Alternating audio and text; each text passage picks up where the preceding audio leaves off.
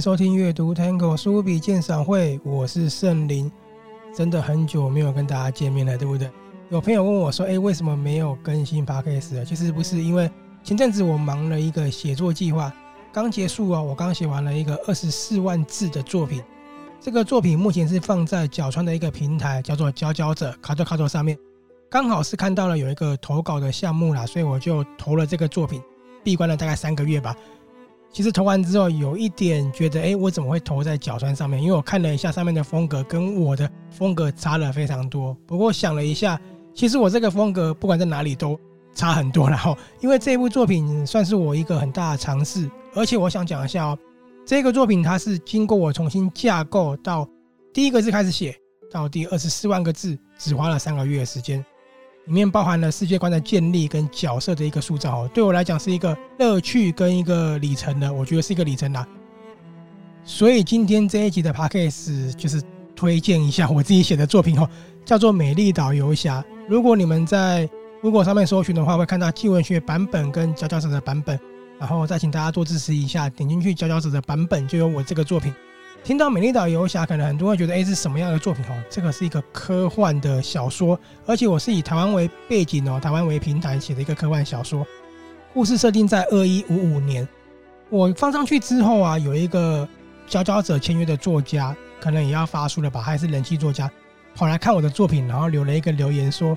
他收藏了，因为蛮吸引他的，主要是这个类型的小说非常少见哦。我在写这个作品的时候，就有很多朋友说：“哎，这个没有市场，哎，这个科幻具体哈，应该说以写实的科幻为主的话，真的很少。”我还是决定写了。我想特别讲一下，网络小说啊，在网络的生态已经非常明确了，所以很多人说，如果你要投在哪个平台的话，应该根据哪个平台的流行主流作品去写。所以我才说我这个作品不管放哪里都没有用吧。但我觉得这个对我来讲是一个很浪漫的尝试啦，就是浪漫的叛逆一下，市场没有嘛。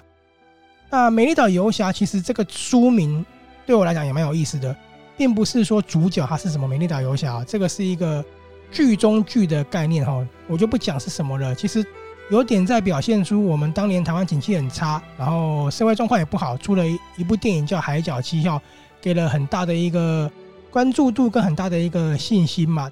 我觉得《美丽岛游侠》其实我当时投射出来的哈，就是这样的一个概念。然后讲这个作品的时候，我想要感谢几位朋友哈，就是启发我写作的培林跟童慧。没有他们启发我写作的话，我不会开始真正的写小说。这个作品它也是我第一个真正的长篇小说。之前很多作品我其实只花了一个晚上就写完的，这个算是一个真正公开哈二十几万字的作品。第二个要感谢的是，名字被我拿来写在里面一个叫做“黑市皇后”的佩妮佩妮，她是来自粉丝团的朋友，很常跟我分享她阅读的经验，我也受到她蛮大的启发的，因为她给了我她两部作品是没有公开、没有公布的，但是都二三十万个字，我就很好奇说，哎，你怎么会写二三十万个字，然后并没有公开呢？因为她跟我说，对我来讲，有没有人看根本不重要。这个是给自己的一个作品，这个也是把自己的思想呢具体化传达出来的一个作品，我就很受到震撼，所以他就开启我决定写长篇小说的一个契机了。再来要感谢的是书中里面的一个也是被我写进去的角色，他是 Jerry 哥。当时我被启发要写长篇小说的时候，并不是要写这个美丽岛游侠的，所以才会有三个月蹦出来这样子很赶的一个情况，让我去闭关的哈。我当时想写长篇小说之后啊，我是构思了一个很庞大的一个故事。台湾也是以台湾为背景的，因为我的故事很强调的是可以是架空，可是我的舞台一定要在台湾。我很强调台湾，所以我当时构思的是一个以台湾为背景的当代玄幻小说。我就有了一个很大的概念，叫做《伐王式神迹》，是这个书名哦。当时我放在线动，有一系列的线动去讲这个故事的世界观跟架构的时候，收到很多反馈，很多朋友就很期待。然后整个故事原型啊，跟第一章的初稿出来之后啊，我又给一些朋友看，朋友的反应都非常棒，都说我一定要写出来。他说这个故事架构跟文笔太成熟了，跟一般的网络小说完全不一样，所以我就很受鼓舞哈，我决定要写它。但是就在某一天呢，跟九旅哥吃饭的时候，我们就聊台湾的创作嘛九旅哥就说台湾市面上的创作好像科幻的作品很少哎，而且呢，以台湾为背景的科幻，而不是杜撰的那一种哈，台湾背景的科幻更少。我就突然觉得说，哎，真的哎，好像台湾没有这样的一个作品呢。于是我就决定我要写一个台湾的科幻。好，我当天晚上就写出来了一个两万字的小说，就是《美丽岛游侠》的第一版哈，出版。故事很简单啦，故事就是我建构出了一个二一五五年的台北，然后呢，男主角到台北一日游，就这样子而已。然后这个作品本来我就这样子放着了，然后就恰巧我看到了谭光磊先生，哇，这个是出版界的大人物，大家应该都知道哈。谭光磊先生他就是在我忘记是粉丝团还是个人的版面上说。台湾没有人写这样的作品，是因为市场太小了，没有什么样的一个市场去供给这样的一个创作哈，创作环境，意思大概就是这样子。我看到之后就觉得，既然没有人写的话，我就来写吧，然后就决定叛逆一下，所以我才说，我觉得这个作品放哪里可能都一样，它根本就不属于这样的一个市场的作品。但是，但是我要讲一下哈，因为阅读 Tango 朋友都知道，我原本就是。读文学出来的，而且读外国文学嘛，也做外国文学的一些分享。所以我在这个作品虽然说是类型的小说，我尽量做到还是兼具了学术跟文学性上的一个内容哦。好，然后我就决定把我的长篇呢以科幻为主了，就想到了这一个《美丽岛游侠》。当时也没有特别想要怎么写哦，就很有趣的是，当我决定写之后呢，有一天突然蹦出了很多很多的想法。有几个比较重要的跟大家分享一下哈。第一个是我想到，如果未来能以机器器官去防止癌细胞扩散，让癌症不再是绝症喽，而且呢，未来的医疗可以完全克服忧郁症的话，那这样子我们医疗的体系啊，或是我们医疗的一个费用，会是多么的昂贵呢？第二个是，如果我们台湾变成了财阀干政，会是什么样的情况？第三个。如果我们台湾的民主政治啊走向了民粹的哈，民粹的政治形成了变相独裁，那会是什么样的局势呢？第四个，因为二一五五年很繁荣的台北，很繁荣的台湾，那高度繁荣的贫富差距与建设时的群体牺牲会带来什么样的大伤害呢？然后还有 AI 机器人跟仿生人可以跟我们一起共同生活了，可是呢，被有心人做了全方位的犯罪。或者是呢，它可以完全取代人类之后，到时候的社会样貌是什么样的情况？其实不止这五大点，还有很多很多的想法涌入，我就开始思考说，诶，如果有很多的状况的话，台湾的未来会变成什么样子呢？那我就把它写出来吧。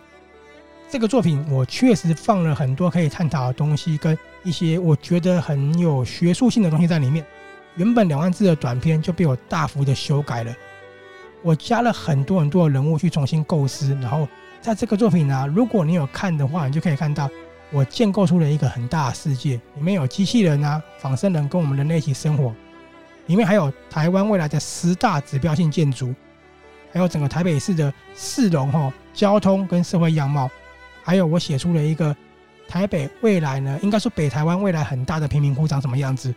我架构出了一个未来二一五五年的台湾。这对我来说是一个很棒的尝试之外呢，也是很享受的创作的过程。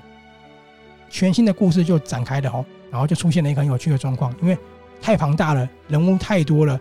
我懒得想名字，一开始呢就把朋友的名字用进去。不过有问朋友的意见呐，那朋友都觉得很有趣，就说：“哎，可以呀，蛮好玩的。”后来发现，把朋友写在里面，踏入这个未来世界，一起可能冒险呐，一起体验之后呢，很有意思哎，我就。把更多的朋友就放进去哈，没有经过朋友同意，所以这个小说的前面就有说，感谢献上名字的每一个人哦。当然，如果把朋友写进去，我也把自己写进去嘛。看到后半段，应该是第四章、第五章的时候，就可以看到我把自己写进去了哦。我不是主角，要强调一下，因为很多人都以为我是主角，我是里面的一个反派的角色，叫做宁夫人。那为什么是夫人？有一个故事性吼，这个可以大家去看一下。我太太看的时候觉得有点恶心啊，但是我觉得这就是一个塑造鲜明角色的方式。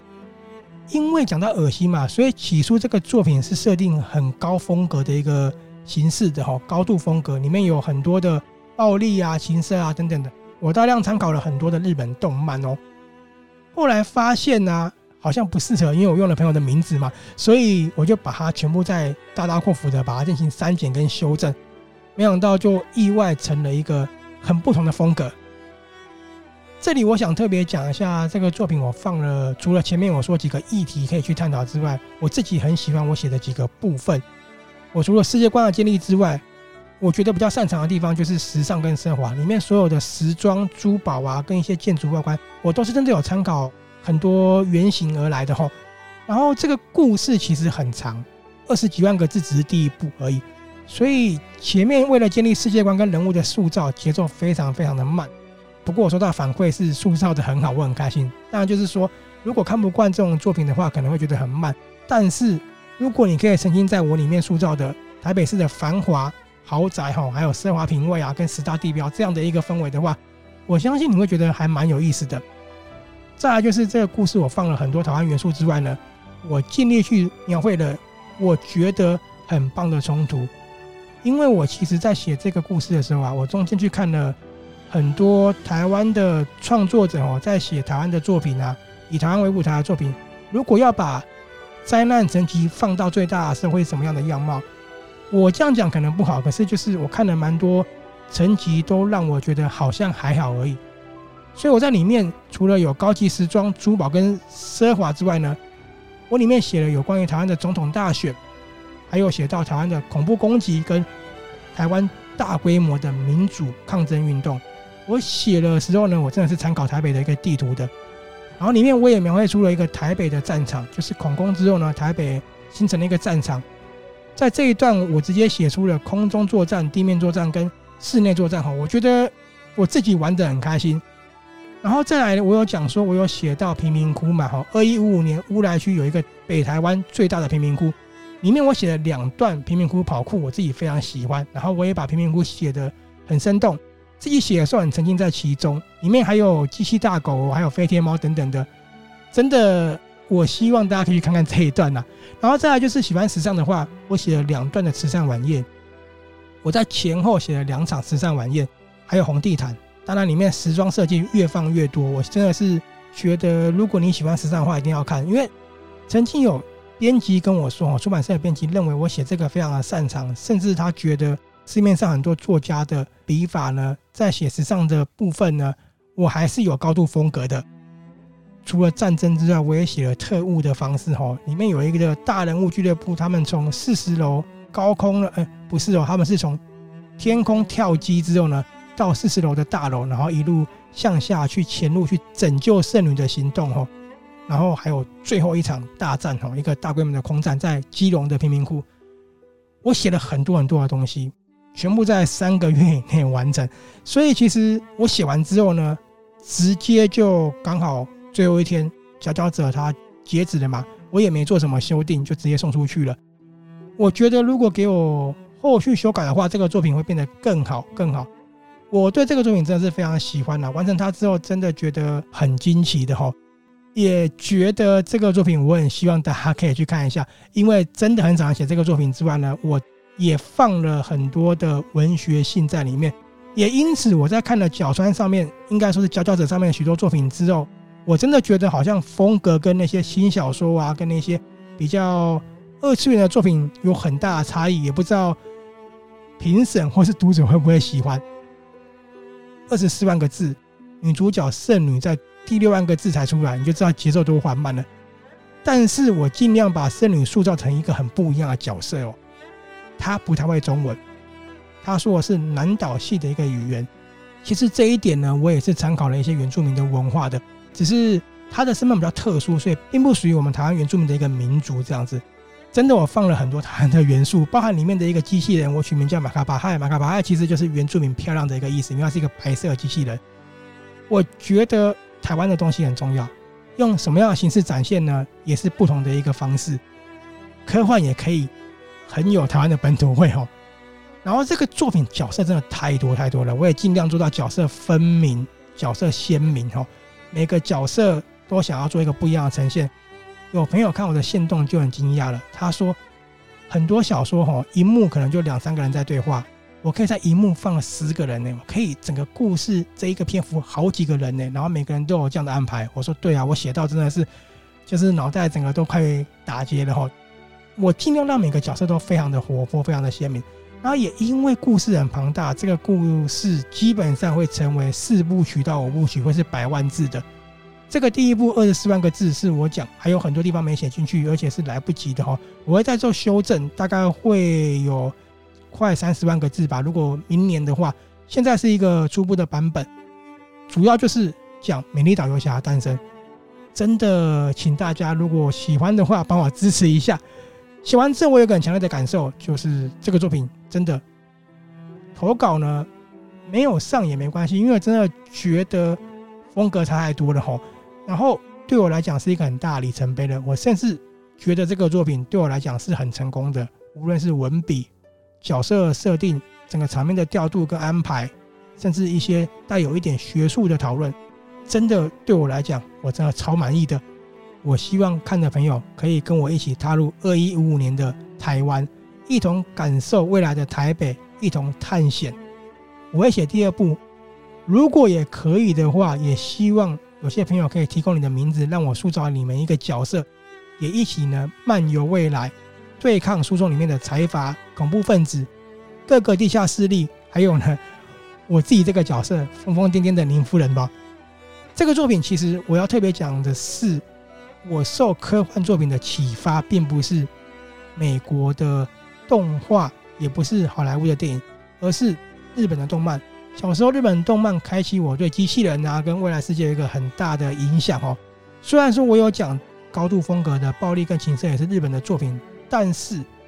真正启发我、开拓我未来视野的是松本零士先生。所以我想要感谢松本零士先生开拓我的视野。然后我想跟大家讲一下，它不只是一部科幻作品哦，《美丽岛游侠》不只是一部科幻作品，它是一部献给我们台湾人。献给这片土地的作品，真的放了很多很多大量的元素，真的有很多可以值得学术探讨的地方。比如我刚刚讲的财阀干政会怎么样的情况，医疗我里面写的真的很大很大的成分占比在医疗上面。医疗如果变得非常昂贵的话，成为了阶级划分的一种产物，那会是什么情况？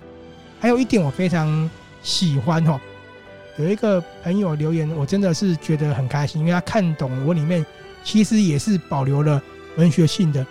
他就说很喜欢我的笔法，很喜欢我的故事，因为我的文笔好溜哟，有华语作家的底蕴，又带有日本科幻的感觉，结合得非常的接地气。这个留言我超喜欢，因为他是看很多文学的，他有看到我这个作品保留的文学性，我很喜欢。好，那再讲学术性是，我收到几个朋友的反馈，觉得我在未来的世界的写法有点保守，所谓的保守是科技可以再更玩得更多一点。我很开心，就是有这样的反馈，因为其实，在写的过程，我就有预估说，会不会有人说，科幻的地方有点保守，可以更天马行空一点。不过这里我想要跟大家聊一下，就是我觉得科幻科技不应该是单一性的，是可以多元性的，有很多个面向的。比如说，有的科幻呢，它可能是末世嘛，我们都知道。那未来的科幻不见得是科技越来越发达，因为有可能会经历到战争。动乱、经济衰退啊，或是大规模的病毒啊等等的，都会让我们的科技停滞不前嘛。我的这个作品其实前面就有写了，台湾为什么那么的蓬勃发展，是因为世界面临的末世战争，而我们台湾因为不是国家，而没有被卷入战争，因此台湾才可以拥有更多的资源，凌驾于全世界各国。因为我在写的过程就想说，台湾凭什么可以？凌驾于世界各国那么繁荣，因为还有东京啊、上海啊、美国嘛，对不对？所以我架构了末世战争，把其他国家都打烂了。打烂之后呢，这些产业全部都移驻到台湾，才把台湾变得非常的厉害。可是我们要知道一点是，如果战争的话，会对很多的集团财团它受很大的影响，它的经济实力可能会有衰退的哦。也就是这样的情况下呢，导致全世界的科技呢有点倒退的状态。所以呢。我当时的设定认为是，科技发展是会受限的，可能还因为末世战争而倒退二三十年。所以，就算我写的二一五五年，概念是科技并没有到那么样的一个发展这样子。当然，这个是我现在讲的，我并没有在里面那么明确的阐述，我只是用末世战争在前面简单的讲一下。有朋友这样跟我反馈，我可以这样讨论，我就觉得很开心。这就是我觉得一个好的作品呢。能够有这样的一个反应，真的很感动。但是我也收到很多朋友的反馈了。如果喜欢天马行空的话，其实我会在第二部放更多的东西里面的哦。讲到这里，今天这一集其实就是帮自己的作品推广一下，希望大家能够支持一下。网络上搜寻《美丽岛游侠》，在卡特卡多的佼佼者就可以看到了。台湾真的很少这样的作品。我在看了各大平台之后，为什么我要写？我觉得我就是有一个反骨的因子吧。然后接下来呢，我也会完成第二部之外，也会写另外一个作品，就是我的《法王四神记》了。我也不知道它符不符合主流市场，反正呢，就在反骨浪漫一次吧。也希望大家能够多多支持的。不好意思，今天这一集打自己的作品，接下来我也会慢慢更新 Podcast，请大家多多锁定我们阅读探戈喽。我是圣灵，我们下次见。